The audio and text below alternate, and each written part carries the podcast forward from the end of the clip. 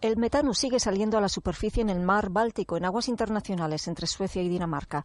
De momento no se puede asegurar el origen de las explosiones que han causado los vertidos y, de hecho, se necesitarán días hasta que la presión baje y resulte seguro descender hasta los orificios por donde escapa el gas.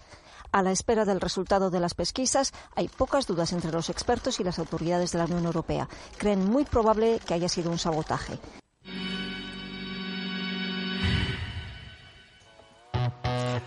Debo de ser uno de los pocos que no sabe quién ha destruido los gaseoductos Nord Stream, pero creo que hay algunos elementos bastante obvios que nos pueden al menos permitir trazar una sutil hipótesis.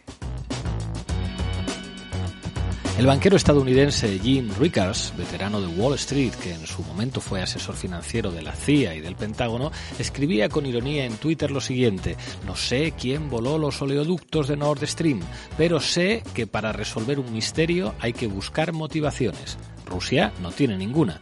Puede apagar el gas cuando quiera. Estados Unidos tiene muchas. Puede culpar a Putin, intensificar la guerra, avanzar en la agenda verde, hacer que la Unión Europea dependa de ellos. Partamos de ahí. No lo digo yo, oiga, lo dice un banquero de inversión estadounidense que trabajó para la Reserva Federal y que ha sido columnista en The Financial Times, en The New York Times, en The Washington Post, que a lo mejor es un chalao trumpista, pero no es cualquier chalao. Pero es que además hay otro indicio que apunta en la misma dirección se ha hecho viral durante las últimas horas en las redes sociales un vídeo del presidente Joe Biden de febrero en el que dice en una comparecencia de prensa lo siguiente, si Rusia invade Ucrania, acabaremos con el Nord Stream 2. Entonces una periodista le repregunta, pero señor presidente, ¿cómo lo hará si el proyecto está controlado por Alemania? Y entonces Biden responde, le prometo que seremos capaces de hacerlo que quieren que yo les diga. A lo mejor es que efectivamente Biden está ya muy mayor, no sé. En fin, yo sigo sin saber a ciencia cierta quién voló los gasoductos, pero creo que quizá lo intuyo. Bienvenidos y bienvenidas a la base.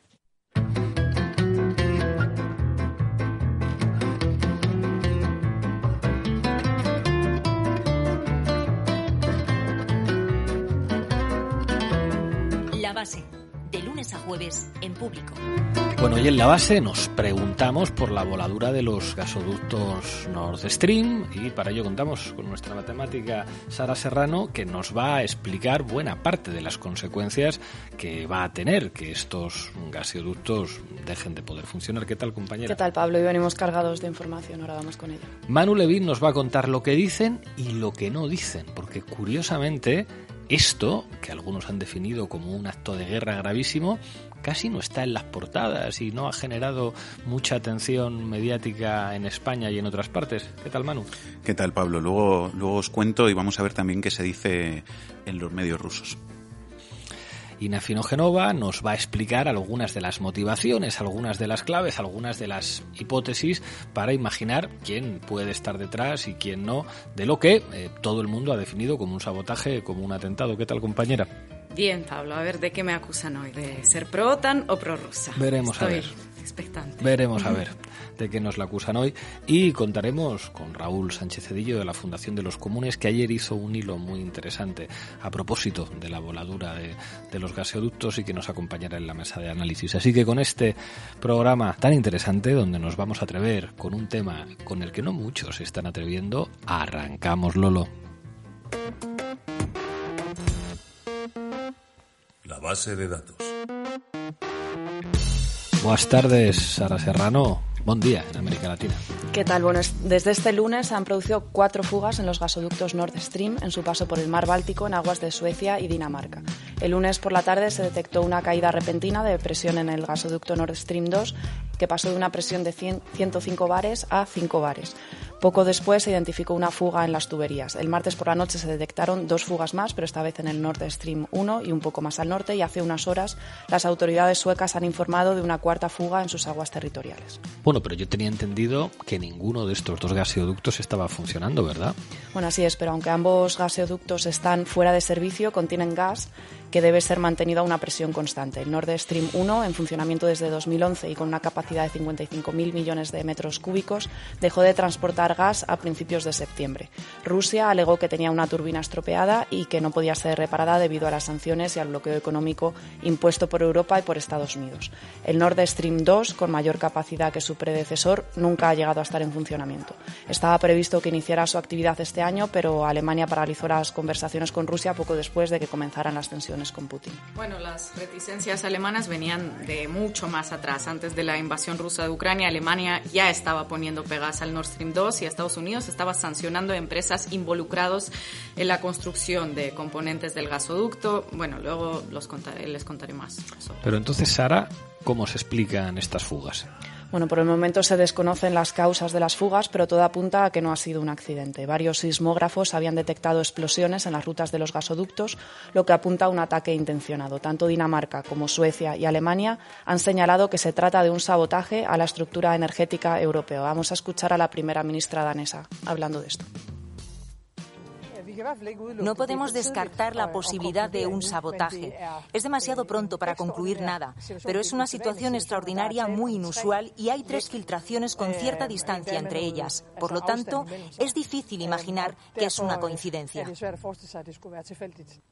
Bueno, Ursula von der Leyen, la presidenta de la Comisión Europea, también ha ido en esta dirección y ha advertido a través de Twitter de que cualquier interrupción deliberada de la infraestructura energética europea es inaceptable y conducirá a la respuesta más fuerte posible. De todas formas, es llamativo que, los sabotajes se han producido cerca del lugar en el que se cruzan las infraestructuras de, los Nord Stream y del recientemente inaugurado gasoducto báltico que busca mejorar la diversificación de la importación de gas a, a Europa del Este. ¿Y Rusia qué dice de todo esto, Sara? Bueno, las autoridades rusas tampoco descartan la opción del sabotaje, han advertido de que se trata de un problema para la seguridad energética de todo el continente y han mostrado su disposición a unirse a una investigación internacional para esclarecer lo que ha sucedido. De hecho, la portavoz del Ministerio de Exteriores ruso ha anunciado que solicitará una sesión del Consejo de Seguridad de la ONU para estudiar las fugas. Y esto es bastante llamativo porque es la primera vez desde el inicio de la guerra en Ucrania que Rusia se presta a formar parte de una investigación conjunta eh, con Europa y Estados Unidos. Esto es algo que no ha sucedido, por ejemplo, en Bucha, en Esium, en ninguno de los casos.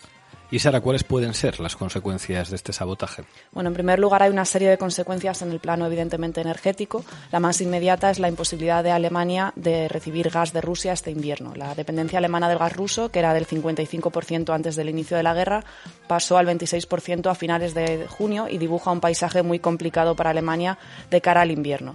Si bien Alemania ya se había preparado para esta situación y los depósitos alemanes se encuentran al 85%, el fin del gas ruso barato ha disparado los precios. Ahora el gas que consumen empresas y hogares alemanas es cuatro veces más caro que hace un año. Y esto, lógicamente, puede tener consecuencias sobre la capacidad industrial de Alemania, ¿no? La capacidad de mantener sus niveles de actividad industrial. Sí, así es. Las consecuencias económicas, bueno, pueden ser desastrosas. Hemos preguntado a un experto, a Antonio Turiel, que es investigador del CSIC, y nos ha dicho lo siguiente. Las consecuencias económicas de la voladura del Nord Stream 1 y el Nord Stream 2 son tremendas, sobre todo para Alemania, pero también para toda la industria europea. El gas no solo se utiliza como fuente de energía y además ahora mismo es muy importante para mantener la estabilidad de la red eléctrica, pero además es una materia prima indispensable para muchos procesos industriales. Alemania en los últimos meses ha privatizado, pero perdón, ha nacionalizado eh, tres empresas suministradoras de gas porque de otra manera se arriesgaba el colapso de su gasística. Y ahora mismo lo que más le preocupa a Alemania es la situación de BASF, que es la gran compañía química que proporciona productos que son indispensables para mucha otra industria. En la situación actual ya no hay vuelta atrás, no se puede haber, no puede haber una negociación con Rusia para volver a la situación anterior.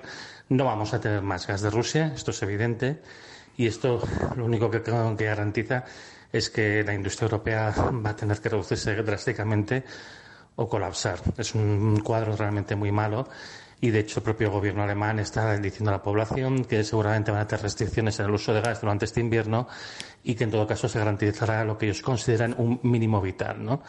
Ya veremos cómo se arbitra, pero realmente la situación es nefasta. Bueno, la industria va a tener que reducirse drásticamente o colapsar, decía Turiel. Por otro lado, las fugas ponen también en riesgo la navegación en el mar Báltico y en el mar del Norte, y esto no es un problema menor, ya que se trata además de una ruta de salida del petróleo ruso hacia el Atlántico. Hasta ahora se han impuesto una zona de exclusión de cinco millas alrededor de cada uno de los puntos de fuga. Bueno, háblanos ahora también de las consecuencias ecológicas de esta fuga. Bueno, según estimaciones de Greenpeace, los escapes de gas provocarán la emisión de 150.000 toneladas de metano. Esto tiene un poder de calentamiento global equivalente al de las emisiones anuales de 20 millones de turismos en la Unión Europea. Si se confirman estos datos, esta fuga sería de hecho una de las más importantes de la historia. Queda en el aire a quién se atribuirán estas emisiones que, que como dices, equivalen a más de un tercio de las emisiones anuales de CO2 de un país como Dinamarca, por ejemplo. Pero aparte del sabotaje del gasoducto, esta semana ha habido también otras noticias importantes relativas al conflicto bélico, ¿verdad? Sí, en primer lugar, no es menor la escalada en la retórica nuclear que ha sucedido a la movilización generalizada de reservistas anunciada por Putin. Ayer mismo, en su canal de Telegram, el vicepresidente del Consejo de Seguridad ruso, Dmitry Medvedev, escribía lo siguiente. Imagine que Rusia se ve obligada a usar el arma más formidable contra el régimen ucraniano. Creo que la OTAN no intervendría directamente en el conflicto, ni siquiera en esta situación. Los demagogos extranjeros y europeos no van a perecer en un apocalipsis nuclear. Por lo tanto, se tragarán el uso de cualquier arma en el conflicto actual. Se queda uno muy tranquilo. bueno, y esto es lo que dijo el asesor de Seguridad Nacional de Estados Unidos, Jake Sullivan pero defenderemos cada centímetro del territorio de la OTAN, incluso mientras buscamos dar ayuda militar a los combatientes de Ucrania, quienes defienden valientemente sus hogares. Defenderemos cada centímetro del territorio de la OTAN. No, no se queda nada tranquilo uno escuchando a ambos asesores de seguridad. Mientras tanto, las deserciones de quienes no quieren participar en la movilización forzosa anunciada por Putin también continúan. A pesar de las restricciones para salir de Rusia, según fuentes de Novaya Gazeta cercanas al Kremlin, unas 260.000 personas han logrado salir del país. Y por otro lado, Estados Unidos ha pedido también a sus ciudadanos que abandonen Rusia de inmediato ante el peligro de que las autoridades rusas llamen a filas a aquellos que tienen ambos pasaportes. Bueno, ¿y qué novedades hay a propósito de los famosos referéndums de anexión en los territorios que eran de Ucrania y que ahora se ha anexionado Rusia. Bueno, como era de esperar, los referéndums celebrados en las regiones de Donetsk, Lugansk, Gerson y Zaporilla se han saldado con una mayoría abrumadora en favor de la anexión a Rusia. En concreto, según los medios oficiales de Moscú, el apoyo ha sido superior al 90%. Y hace escasamente unas horas, el portavoz del Kremlin ha anunciado que el próximo 30 de septiembre se firmarán finalmente los decretos sobre la integración de estos territorios a Rusia. Todo fantástico. Muchas gracias, Sara. A ti. La base, con Pablo Iglesias, Sara Serrano, Manu Levín e Ina Afinogenova. Llega el momento de las clases de educación mediática con el maestro Manu Levín. ¿Qué nos tienes preparado? Pues vais a ver, vamos con ello, Lolo. Aunque sea muy burdo. Titulares al banquillo. Bueno, en los medios españoles y occidentales se está hablando del sabotaje a los gasoductos Nord Stream 1 y 2, aunque curiosamente no es el tema principal de las portadas. Y además la mayoría de los contenidos, digamos, no se centran en quién puede haber sido el autor de los ataques contra estas infraestructuras, sino que simplemente informan de que han sido dañadas y ponen el foco en especial en las repercusiones que eso puede tener para Alemania. Fijaos, la vanguardia en la columna derecha de su portada. El sabotaje del Nord Stream enciende todas las alarmas en el mar Báltico. Alemania teme que uno de los gasoductos esté dañado para siempre. El país, en un lugar también no destacado de, la portada. La Unión Europea y la OTAN refuerzan la vigilancia de infraestructuras críticas. Alemania teme que los gasoductos queden inutilizados para siempre por el sabotaje. Pues no sé, a mí que esta noticia no sea la noticia principal de portada para los medios occidentales y que además no se esté señalando clara e inequívocamente a Rusia como autora de los atentados, no sé, me parece significativo, ¿no? Yo creo que sí, estoy de acuerdo, porque si tuvieran la certeza de que fue un ataque ruso, sospecho que esto ocuparía todas las portadas de la prensa occidental y se señalaría claramente a Putin como culpable, como autor, como... A mí también me da esa sensación, no sé, pero da esa sensación. Fíjate que solo el país, en su titular, coloca un marco muy velado de responsabilidad rusa en el ataque al hablar de que la OTAN refuerza la vigilancia de las infraestructuras críticas porque si la OTAN va a reforzar esa vigilancia, de alguna manera se está insinuando que ellos no han sido, ¿no? Porque no tiene sentido que si alguien ha atacado una infraestructura diga que ahora va a preocuparse más de vigilarla para que no haya ataques contra esa misma infraestructura. Pero en general no se señala claramente a Rusia como responsable en los medios occidentales, lo cual efectivamente ya dice bastante para cualquiera que esté siguiendo toda esta guerra de información con ojos mínimamente críticos. Así hablaban en la sexta de este sabotaje contra los gasoductos que traen el gas desde Rusia hasta Europa. Hay varios países que apuntan a Rusia, pero certeza de momento no tenemos. Lo que sabemos, Joaquín, es que esos gobiernos de Suecia, Dinamarca, Alemania, ellos dicen, nosotros lo que sí tenemos clarísimo es que ha habido un sabotaje. Y aquí de momento ya llevamos dos explosiones, eso también está claro. Y dos explosiones, además, con tres fugas en dos puntos diferentes. Además, explosiones que se produjeron a diferentes horas. Una se fue a las 2.03 y otra 17 horas después, a las 19.04. Explosiones que se produjeron del fondo a la superficie, de abajo arriba. Y explosiones que además primero se identificaron y después se produjo la pérdida de presión. Esto no ha podido ser una, un proceso más natural. Una ballena, un glaciar, no sabemos, pero algo que no sea explosivos. Podría, pero no parece probable. ¿Por qué?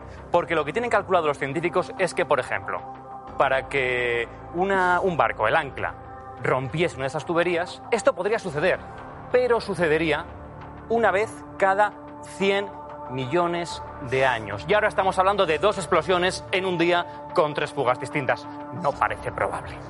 Bueno, le han puesto esta música de misterio, parece un programa de Iker Jiménez. Total.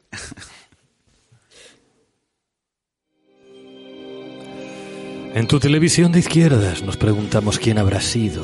¿Es un pájaro? ¿Es un avión? ¿Es Superman? ¿Es un ancla de barco? ¿Es una ballena? No parece probable, pero en la sexta no sabemos quién ha sido. Más periodismo.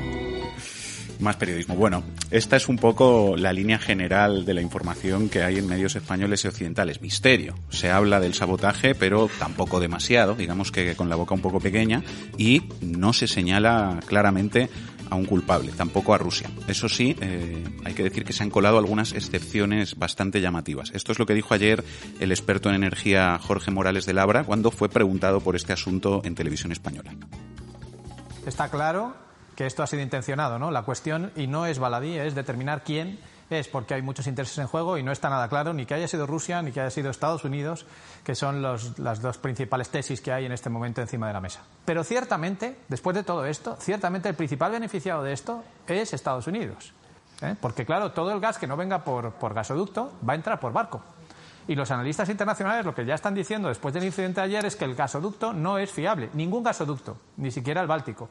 Y por tanto, lo que están haciendo es apuntar al gas que viene en barco, es decir, el gas que viene de Estados Unidos. ¿no?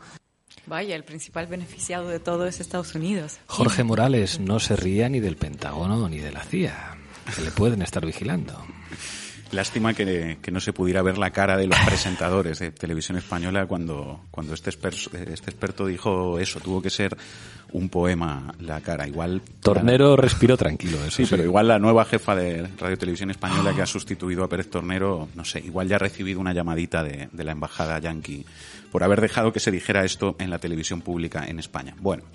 Miremos ahora qué se está diciendo de este sabotaje en los medios rusos. Vais a ver que ahí señalan claramente a un responsable que es Estados Unidos. Y para reforzar su tesis, están poniendo en bucle las declaraciones de un presentador estadounidense muy conocido, Tucker Carlson, que es un, un trumpista, que es para uno de los principales que rostros. ustedes se hagan idea, Fox. este tipo es el Vicente Vallés de los Estados Unidos. Más o menos, más o menos, uno de los rostros de, de Fox, ¿no? Eh, bueno, pues en la tele rusa están poniendo una y otra vez un vídeo de este tipo en el que básicamente acusa a su propio gobierno, al gobierno de Biden, de estar detrás de este ataque. Vamos a escucharlo. Creo que los resultados serán previsibles. Seremos culpados. Pero eso no se lo cree ni en Estados Unidos. El presentador de televisión estadounidense más famoso, Tucker Carlson, dedicó su última pieza a este tema. Miren este vídeo. ¿Realmente la administración Biden hizo esto? Es difícil de creer, dado que es una atrocidad. Es efectivamente un acto de terrorismo. No queremos hacer esa acusación, pero deberíamos contaros que quizá, no por casualidad, hoy se ha inaugurado un nuevo gasoducto. Un gasoducto que lleva gas natural no ruso en aproximadamente las mismas áreas que el Nord Stream 1 y 2, llamado el gasoducto báltico. Llevará gas natural desde Noruega hasta Polonia y otros países cercanos a través de Dinamarca y es probable que lo haga muy bien ya que ahora tiene menos competencia. ¿Tiene sentido? ¿Y qué dice la Casa Blanca sobre esto? ¿Cómo están explicando lo que pasó hoy? Pues no están negando tener responsabilidad en ello con mucho entusiasmo, exactamente. En lugar de eso, están mirando el lado positivo. Aquí está la portavoz del presidente considerando que la destrucción de otra tubería de energía es una nueva oportunidad para que usted compre un coche eléctrico. Como todos ustedes saben, esos gasoductos no estaban bombeando gas hacia Europa en este momento. El Nord Stream 2 nunca ha estado operativo, como ustedes saben. El Nord Stream 1 no ha estado operativo desde hace semanas porque Putin ha convertido la energía en un arma. Esto simplemente demuestra la importancia de nuestro empeño en trabajar juntos para conseguir suministros de gas alternativos para Europa y para apoyar los esfuerzos para reducir el consumo y acelerar la verdadera independencia energética, pasando a una economía de energía limpia. O pasar a una energía limpia, dice quienes bien pueden ser responsables de dejar que el metano se vierta al mar Báltico y a la atmósfera a una escala que la mayoría de la gente ni siquiera puede imaginar. Esta gente que te sermonea sobre tu coche deportivo puede haber volado una tubería de gas natural y creado una de las grandes catástrofes de nuestra época en términos medioambientales. Si ellos realmente lo hicieron, esta será una de las cosas más locas y destructivas que cualquier gobierno estadounidense haya hecho jamás. O sea que en Estados Unidos la Fox, una cadena afina a Donald Trump, está insinuando sin demasiadas sutilezas que Biden podría estar detrás de estos sabotajes. Efectivamente, efectivamente. Entonces en la tele rusa, lógicamente, lo cogen este vídeo y lo ponen una y otra vez y le dicen a la audiencia rusa, veis, y hasta lo reconocen los propios estadounidenses. Eh, escuchamos ahora a Vladimir Solovyov, que es un famoso presentador ruso partidario de una escalada todavía mayor por parte de Rusia en Ucrania. Todo está claro para todo el mundo. Da igual lo que digan los medios ingleses o alemanes, o que estos graciosos ucranianos hayan intentado culpar a Rusia. Todo el mundo entiende todo perfectamente. Escuchen lo que ha dicho Tucker Carlson sobre esto. La gente en Rusia va a acabar conociendo a Tucker Carlson más que algunos ministros del gobierno. ¿eh? Total, porque se lo están poniendo hasta en la sopa, hasta en el bors. Bueno, eh, en esta cadena de televisión estatal, Rusia 1, que como veis da por hecha la autoría estadounidense del sabotaje a los gasoductos, tras asegurarse de que todo el mundo en Rusia haya escuchado a Carlson acusando a Biden, se especulaba sobre cuál debería ser la respuesta rusa. Habla un periodista y después un experto militar. Deberíamos escuchar al presentador de televisión Tucker Carlson, que se preguntó qué podría evitar que Rusia cortara los cables de Internet entre Londres y Nueva York. Pueden simplemente imaginar las catastróficas consecuencias para los mercados financieros. Sería el caos en la economía global, y ese es solo uno de los posibles escenarios. Yo no sé cómo responderemos, pero creo que no podemos dejar esto sin respuesta. Sí, un cable, claro. ¿Por qué no? Podríamos apagarlo durante al menos 24 horas y ver qué pasa. En fin, apaguémosle Internet a Estados Unidos y a Inglaterra y vemos lo que pasa. A esto es a lo que llevan las escaladas bélicas, amigos. Menudo panorama. Bueno, la otra novedad de la que se está hablando tanto en los medios occidentales como en los medios rusos es la movilización de 300.000 reservistas que anunció Putin la semana pasada y que está generando bastante malestar, protestas y problemas internos en Rusia. Así lo cuenta el país. Colas eternas en las fronteras, búsquedas en Internet sobre cómo autolesionarse, billetes de avión a precio de oro o ataques armados a centros de reclutamiento. Este ha sido el efecto que ha generado entre los rusos el llamamiento a filas de Vladimir Putin. Vamos, que el país pinta un paisaje casi apocalíptico en Rusia como resultado de la movilización anunciada por Putin y la deserción masiva de ciudadanos rusos. Así es. Eh, el caso es que no solo en Occidente se está contando así. En la televisión rusa también hay nerviosismo por el proceso de movilización parcial y la deserción de miles de personas que tratan de salir del país. Escuchamos de nuevo a Vladimir Solovyov. Tengo algunas ideas sobre la movilización.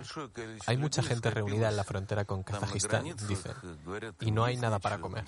Sí, es muy divertido. Podemos reírnos juntos. Así es como se ve con música divertida.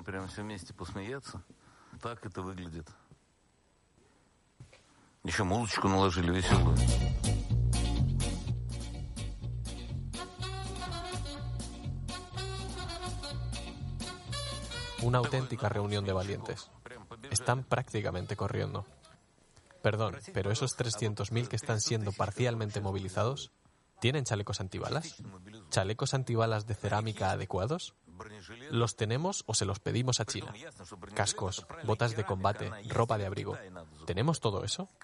Se anunció una movilización parcial de 300.000. Ok, pero tenemos un ejército de 1.150.000. ¿Dónde están? ¿Por qué necesitábamos a esos 300.000?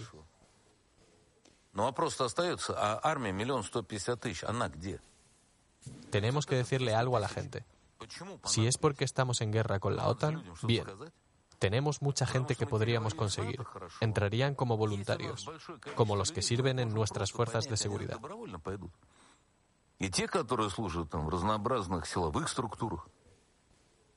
¿Por qué no estamos utilizando estos recursos? No habrá pánico y nadie tendrá que correr. Tenemos que trabajar de forma precisa, tranquila y metódica. La gente no debe ser detenida e inspeccionada en las calles, registrando a todos indiscriminadamente, exigiendo pruebas. Esto solo provoca pánico. Vladimir Solovyov, cuánta gente esperando que sea movilizado él, pero no va a ser posible porque su profesión es esencial, tiene que seguir desde la silla asusando a la gente. Bueno, pero en general la verdad que no parece que la movilización parcial esté saliendo del todo bien. Y hay voces muy importantes en los medios rusos, como la de este tipo, de Vladimir Solovyov, que están expresando críticas mm, bastante duras a esa estrategia. Eso, eso parece y al menos a mí me, llama la atención. Em, último corte que vamos a escuchar, porque em, cuando se habla de escalada, no solo se hace en esos términos de guerra híbrida que escuchábamos antes, en los que eh, se habla de cortar ya cables submarinos de Internet, sino que también se sigue hablando claramente y además de forma cada vez más explícita de la posibilidad cierta de que la guerra dé paso al enfrentamiento nuclear. Escuchada Margarita Simonian, directora de Russia Today. No llamamos a una guerra nuclear. Nadie quiere una guerra nuclear. Nadie quiere ninguna guerra nuclear. Os estamos explicando que no nos dejáis opción. ¿Vamos a abandonar a esa gente? ¿Nos abandonamos a nosotros? ¿Nos conformamos con perder nuestra soberanía, independencia, economía y cultura? ¿Nos conformamos con lo que no nos conformamos en el 41? No, vamos a ir hasta el final. ¿Y el final cuál es? ¿Qué es el final en una guerra contemporánea? Les digo algo a los medios internacionales a los que no respeto. Los rusos no quieren guerra, siguen sin quererla. Pero no se trata de eso.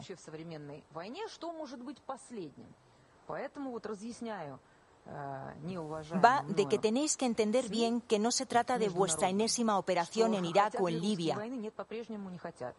Vosotros, en todo ese denominado mundo occidental, os atrevisteis a entrar en guerra con Rusia, con una potencia nuclear. ¿Cómo pensáis que va a acabar esto si no nos queda ninguna opción?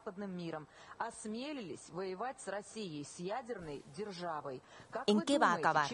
Os lo ha explicado nuestro comandante en jefe, Vladimir Putin, que va a acabar en que los vientos soplen en vuestra dirección. ¿Qué es lo que no se entiende? La verdad es que es alucinante ¿eh? que estemos llegando al punto de escuchar hablar así, con tanta, con tanta normalidad, de la posibilidad de un desastre nuclear inminente. Aunque no, por ser alucinante, era menos previsible. A esto es a lo que conduce, en último término, la lógica de escalar, escalar, escalar y escalar en la guerra de Ucrania lleva a la ruina de Europa, lleva a un régimen de guerra que está entregando a los gobiernos europeos al fascismo e incluso nos pone enfrente a la posibilidad de una guerra nuclear como decía esa propagandista rusa, ¿qué es lo que no se entiende? En fin, gracias, Manu.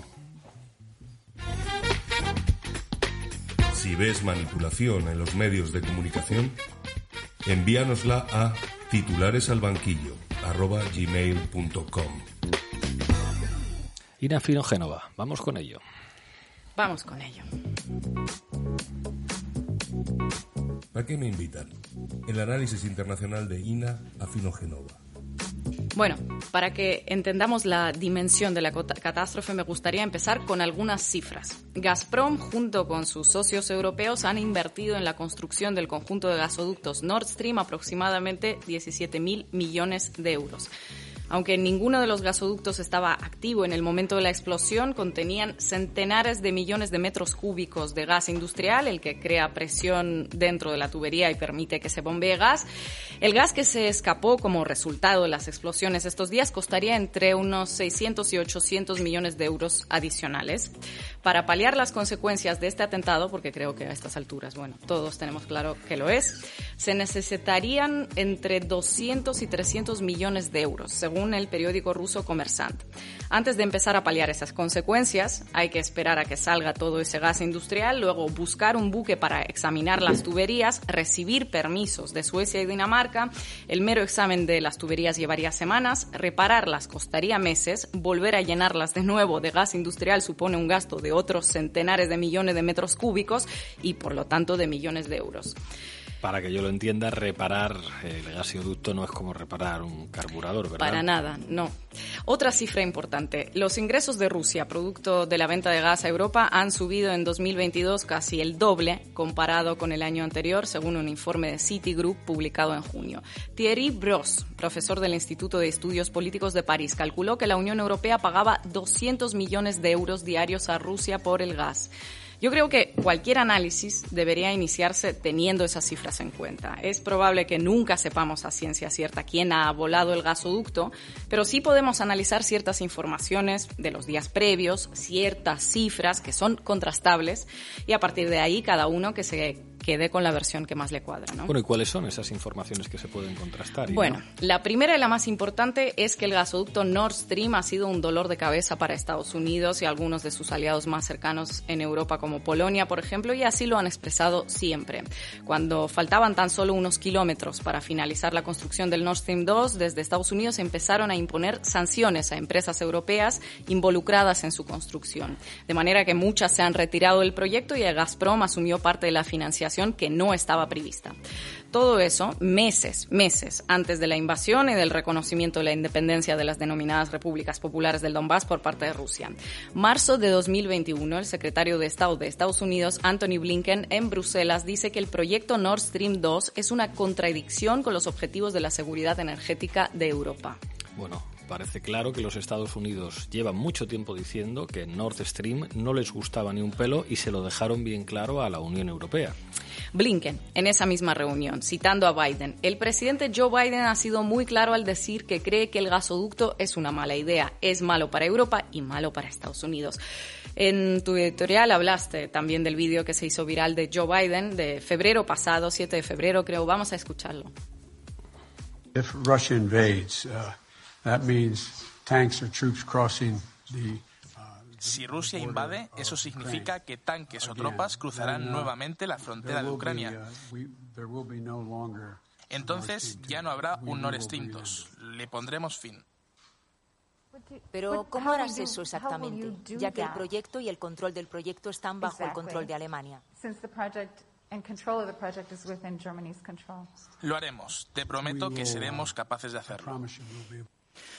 Bueno, en los momentos previos a la invasión y con Rusia amenazando a Ucrania, esto parecía que eran los pasos lógicos a dar por Estados Unidos, presionar a Rusia para evitar que no fuera más allá.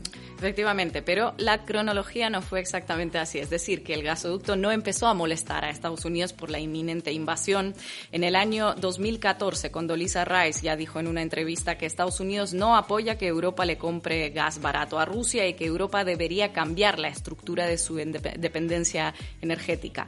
Este tipo de declaraciones sobre el supuesto peligro de esos gasoductos son muy anteriores a la presidencia de Biden. En 2018, como he dicho, Donald Trump impuso sanciones al Nord Stream 2 y le dijo al secretario general de la OTAN que Alemania era totalmente dependiente de la energía rusa. Cuando Rusia invade Ucrania, cumple ese sueño húmedo de Estados Unidos y el proyecto queda totalmente enterrado, literalmente en el fondo del mar, y numerosos diplomáticos, políticos, voceros lo dan por muerto para siempre, para su pesar, claro. Pero no basta con una simple muerte, evidentemente, no basta. Algunos piden que se le clave una estaca en el corazón. Por ejemplo, el presidente de Polonia, Andrzej Duda, dijo en agosto que el Nord Stream 2 tenía que ser totalmente desmantelado. Y el caso es que ya está totalmente desmantelado. Pues sí, cuando quedó totalmente desmantelado, el ex canciller de Polonia, Radoslav Sikorski, envió un tuit con la foto en la que se ve ese enorme círculo producto de la fuga en el mar Báltico con un sutil mensaje. Thank you, USA. Gracias, Estados Unidos. Sí, y para que no se lo perdiera ninguno de sus miles de seguidores, horas más tarde lo retuiteó. Se retuiteó a sí mismo. Eso aquí, no sé, solo lo haría Margarita Pero Robles. Noticia si de última Twitter. hora. Dicen ahí en Twitter que lo acaba de eliminar. Anda, vaya. Eso es.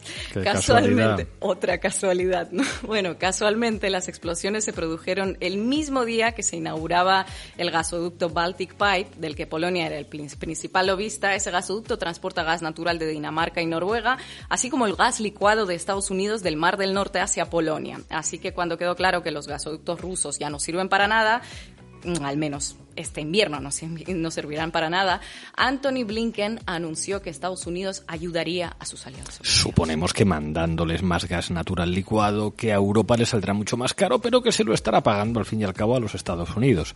Ya sabemos que a Estados Unidos no le gusta que Europa dependa de nadie que no sean los Estados Unidos. Bueno, también Blinken, el propio Blinken, dijo que a ese, sabo- ese sabota- sabotaje no le conviene a nadie. O sea, no han salido a acusar a Moscú, sino que están siendo, al menos de momento, más cuidadosos. Más cuidadosos, como ha dicho Manu, ¿no? Bueno, todavía hay más casualidades. En junio, en el mar Báltico, un mar convertido en escenario de ejercicios navales de la OTAN, por cierto. Se han llevado a cabo ejercicios militares de las fuerzas navales de Estados Unidos cerca de Bornholm, que es donde se produjo el atentado. Los ejercicios Baltops, Baltops 22 se llamaban, se llevaron a cabo entre junio y julio, pero los buques de la Armada estadounidense pasaron a 30 kilómetros del lugar de sabotaje hace tan solo unos días, regresando a Estados Unidos.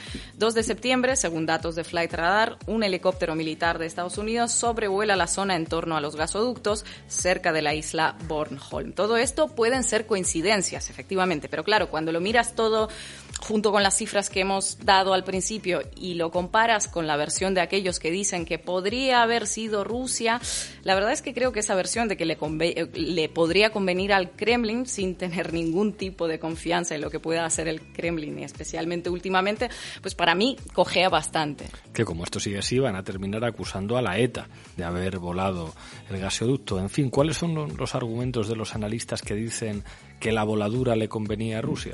Bueno, básicamente dicen que dañando su propia infraestructura, Rusia le envía un mensaje a Europa sobre que puede dañar la infraestructura europea cuando le dé la gana. Y que en el fondo no es tan grave, que Rusia no pierde mucho, el gasoducto se repara y listo. Bueno, sin dar demasiados detalles de cuánto tiempo y sobre todo dinero se necesitaría para repararlo y cuántas pérdidas va a suponer su destrucción. A mí me parece que además esa versión es floja por dos cosas. Una, que para seguir chantajeando a Europa con el gas, como se nos decía que hace Rusia permanentemente, Rusia necesita ese gasoducto funcionando para poder abrir y cerrar el grifo según las circunstancias. Y segunda, eh, llevamos meses leyendo a ciertos analistas que a Rusia le va fatal en la guerra, ¿no? que el comando comete errores, que no hay uniformes, que se quedó corta de armamento y tira del soviético, que reparten fusiles oxidados y atendiendo esa misma lógica de analistas más afines a las versiones de la OTAN, es posible que Rusia, estando en ese estado, pueda llevar a cabo una operación tan exitosa y en el mar Báltico controlado por la OTAN, por más que sean aguas internacionales. ¿Cómo pasas desapercibido ahí? No lo sé, Rico, es una cosa o la otra, ¿no? O está mal o, o- o le sale tan bien todo. Antes de finalizar, dos datos más. Gazprom tiene una serie de contratos que va a tener que cumplir sí o sí. Eso significa que tendrá que bombear más gas por el gasoducto Yamal y Europa que atraviesa Polonia y que es operado por el sistema de transmisión de gas natural de Ucrania. Si pasa más gas por ese tramo, mejor para Ucrania. O sea que Rusia, que gastó decenas de miles de millones de euros para construir el Nord Stream 2 y así evitar que Ucrania gane dinero con el tránsito del gas, destruyó el Nord Stream y el Nord Stream 2 para volver a enviar su gas por un gasoducto operado por el sistema ucraniano. No sé, Rick. Y otro dato, ya lo hemos mencionado con Sara, por primera vez desde el inicio de la guerra, después de numerosas denuncias y acusaciones de crímenes de guerra que desde Moscú se han rechazado de plano siempre, la Cancillería rusa declaró que estarían dispuestos a participar en una investigación conjunta de lo sucedido. Esto es bien llamativo. Gracias, compañera. La Base, con Pablo Iglesias, Sara Serrano, Manu Levín e Ina Afinogenova. Estamos ya en mesa de análisis, nos acompaña, nos acompaña Raúl Sánchez Cedillo. Muchas gracias por atendernos, Raúl. La primera pregunta decías ayer en un hilo de Twitter que en realidad lo importante de, de esto eh, va más allá de la autoría y de y, y, digamos de cuál de las dos potencias se beneficiaría más, sino que señalabas que esto a quien beneficia ante todo es a los extremistas de ambos bandos. ¿Puedes explicar esto, Raúl? Hola, ¿cómo estáis? Solo me llamáis para, para cosas malas. pues bueno, me parece evidente. Yo creo que, decir, lo que acabáis de hacer, que es intentar deconstruir todas esas versiones y la aceleración de, de interpretaciones, eh, pues se llama resistencia, es encomiable, pero no vamos a impedir que justamente esto sea un, un, acontecimiento más que acelera el proceso de generalización y de extensión y de profundización de la guerra, ¿no? Y como tal suceso, yo creo que, que justamente implica un paso adelante en, en, lo que eran los frentes de guerra. Estamos hablando, como habéis dicho, de, una infraestructura absolutamente clave eh, que impide ya necesariamente pues, el paso del, gas a Alemania durante no sabemos cuánto tiempo, porque no se sabe cuál va a ser el daño de las tuberías, de los gasoductos, cuánto puede costar, cómo se va a hacer esa operación, etcétera, ¿no? Y por lo tanto abre un, una, una, radicalización del enfrentamiento, una irreversibilidad. Eh, en una lógica mmm, racional de, de, la geopolítica se podría pensar, que esto es un órdago para forzar una mesa de negociación, ¿no? Es decir, que esto se hace para que, digamos, la, las, la, el equilibrio de daños y, las, y el coste y beneficio de la situación lleve a intentar eh, pues una, una, mediación, una tregua, etcétera, ¿no? eh, visto lo que supone no hacerlo. Eh, pero pienso que no. Quiere decir que, no sabemos quién lo ha hecho, no sabemos cuál es la intención, pero el efecto pienso que no va a ser ese, sino que esto es directamente pues eh, eh, un paso irreversible en una dirección, eh, pues bueno, que, que, habéis estado comentando y que puede afectar pues muchísimo más a las dimensiones humanas de la guerra más allá de los frentes, es decir, eh, se ha hablado del corte de cables de Internet, otras infraestructuras energéticas pueden ser dañadas, las dimensiones de daño ecológico, es decir, que el, el, terror de la guerra empieza a expandirse como una amenaza ya sobre todas las poblaciones de los bloques que están en lucha, ¿no? Y esto forma parte del concepto actual de la guerra que habéis, al que habéis apuntado, ¿no? De guerra híbrida, de guerra no lineal o de lo que hace mucho tiempo se llama guerra sin restricciones. ¿no? Yo creo que Internet es justamente uno de los de las infraestructuras que, que tarde o temprano serán afectadas por lo que supone directamente de, de, sabotaje de toda la actividad económica, comunicativa, etcétera, ¿no? Y yo creo que justamente veremos que una de las eh, consecuencias eh, de esta guerra que continúa, pues será que el Internet que conocemos desaparece, ¿no?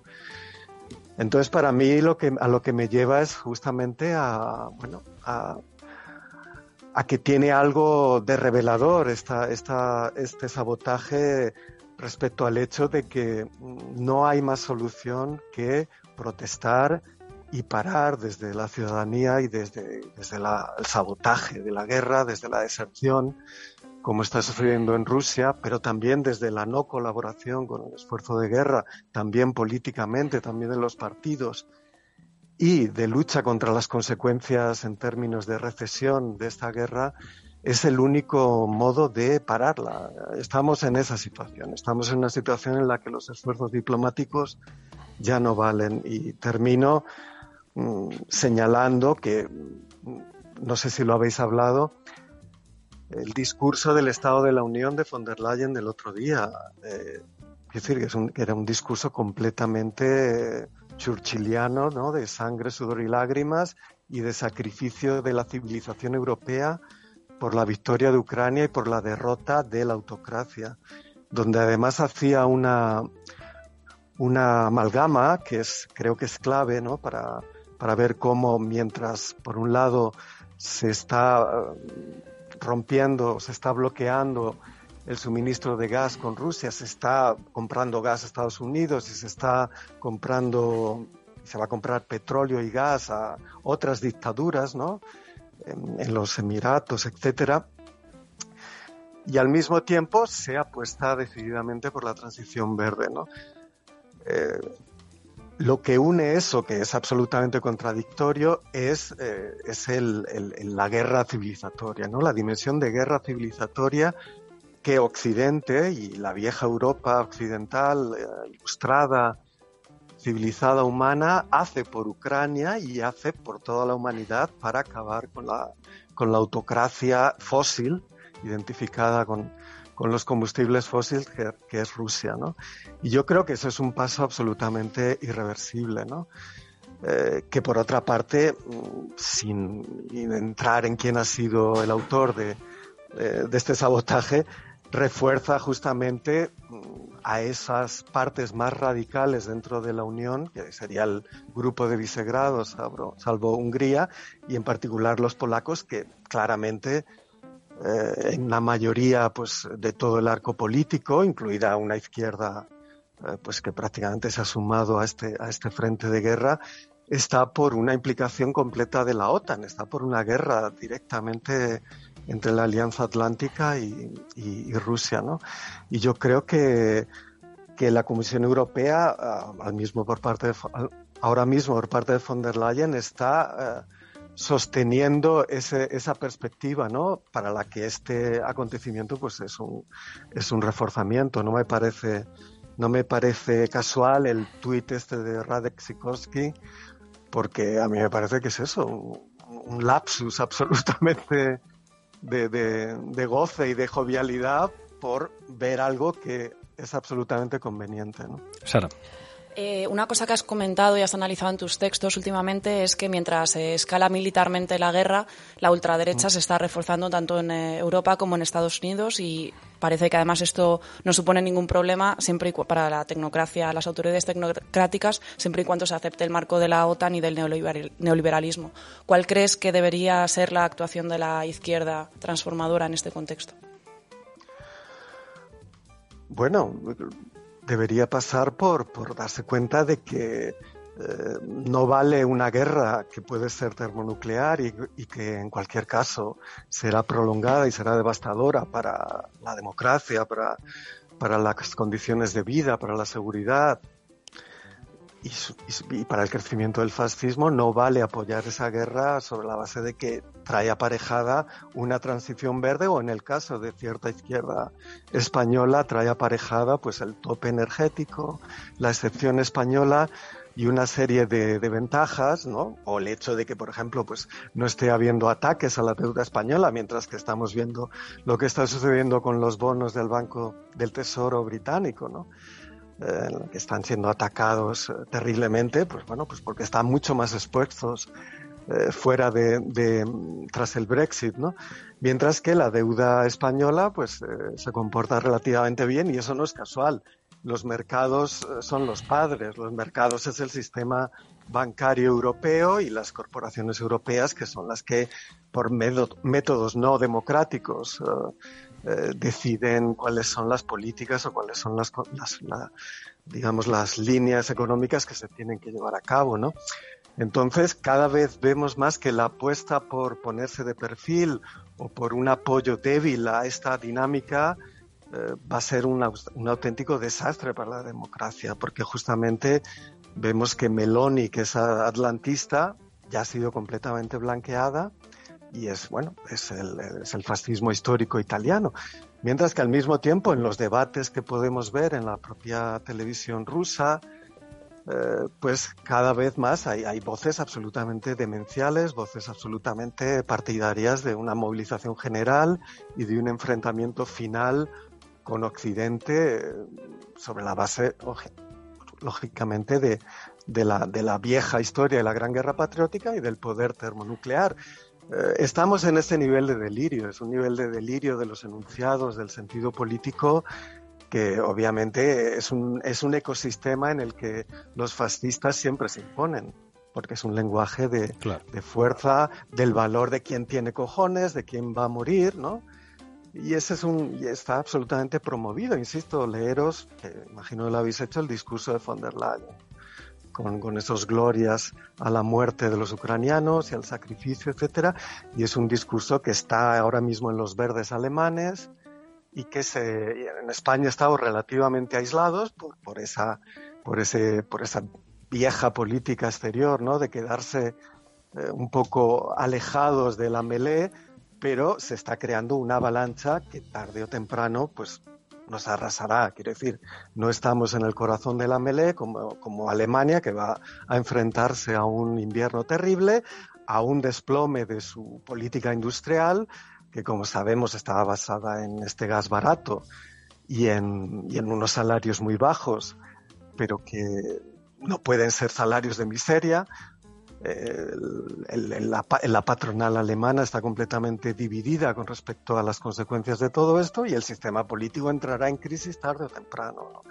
Eh, es obvio que, es una estrategia de largo plazo eh, del Pentágono y de Estados Unidos con respecto a una hegemonía declinante. Entonces, una Europa tan debilitada con una Francia que está completamente aislada y sin capacidad de, desarrollar una política autónoma y una Alemania que ha roto los puentes de la Ostpolitik definitivamente, pues es obvio quién tiene la sartén por el mango definitivamente, sobre todo cuando tienes unos aliados en, en Escandinavia, eh, y Finlandia por razones obvias ¿no? de cercanía con Rusia y en el grupo de Visegrado, salve Hungría, que son absolutamente, que consideran que esto es el momento histórico después de la revolución de octubre de acabar con el oso ruso.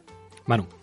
¿Qué tal, Raúl? ¿Cómo estás? Em, escribías también que a medida que escala el conflicto, eh, avanza también lo que tú llamabas la militarización de los cerebros. Y yo te quería pedir, eh, a ver si pudieras desarrollar un poco más mm, ese marco, digamos, que eh, eso que tú llamas la militarización de los cerebros.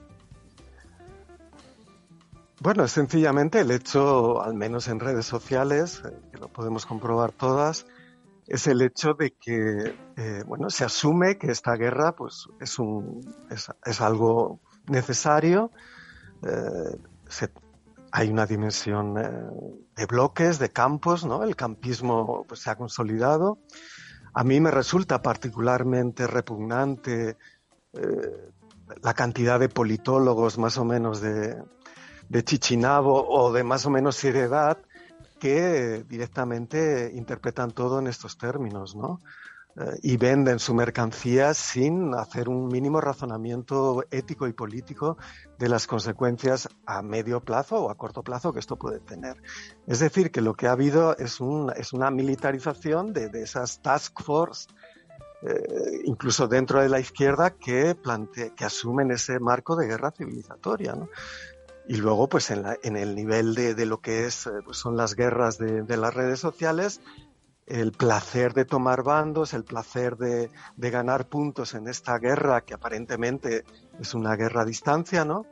En la que es muy fácil ser valiente, ¿no? Como decía Ina el otro día, ¿no? Pues eh, eh, llega el momento en el que pues eh, se acaba la valentía de, estar a distancia, ¿no?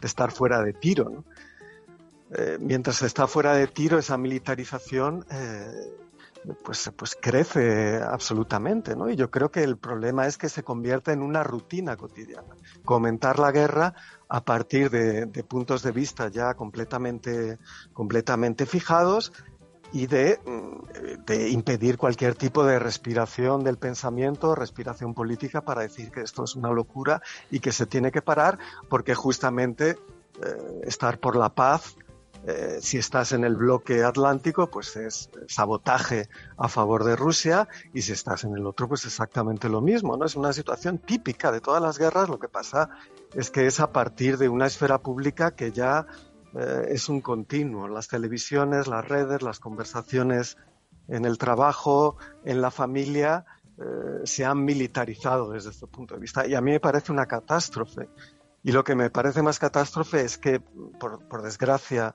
buena parte de, la izquierda nacida del 15M eh, no se dé cuenta de que esto es un suicidio, es una cicuta que se ha tomado y que va a acabar con, ella, ¿no? Y, va a acabar con nuestras posibilidades de que haya una salida emancipatoria de esta situación, que es lo único que es lo único eh, para lo que vale la pena luchar. Quiere decir que, que apoyar a la Unión Europea, en este caso, contra Rusia, aparte de que es un absurdo, porque, insisto, eh, el, horizonte es una guerra termonuclear más, de, más o menos intensidad. Eh, en ese proceso la propia Unión Europea está perdiendo cualquier atisbo de ser algo por lo que vale la pena.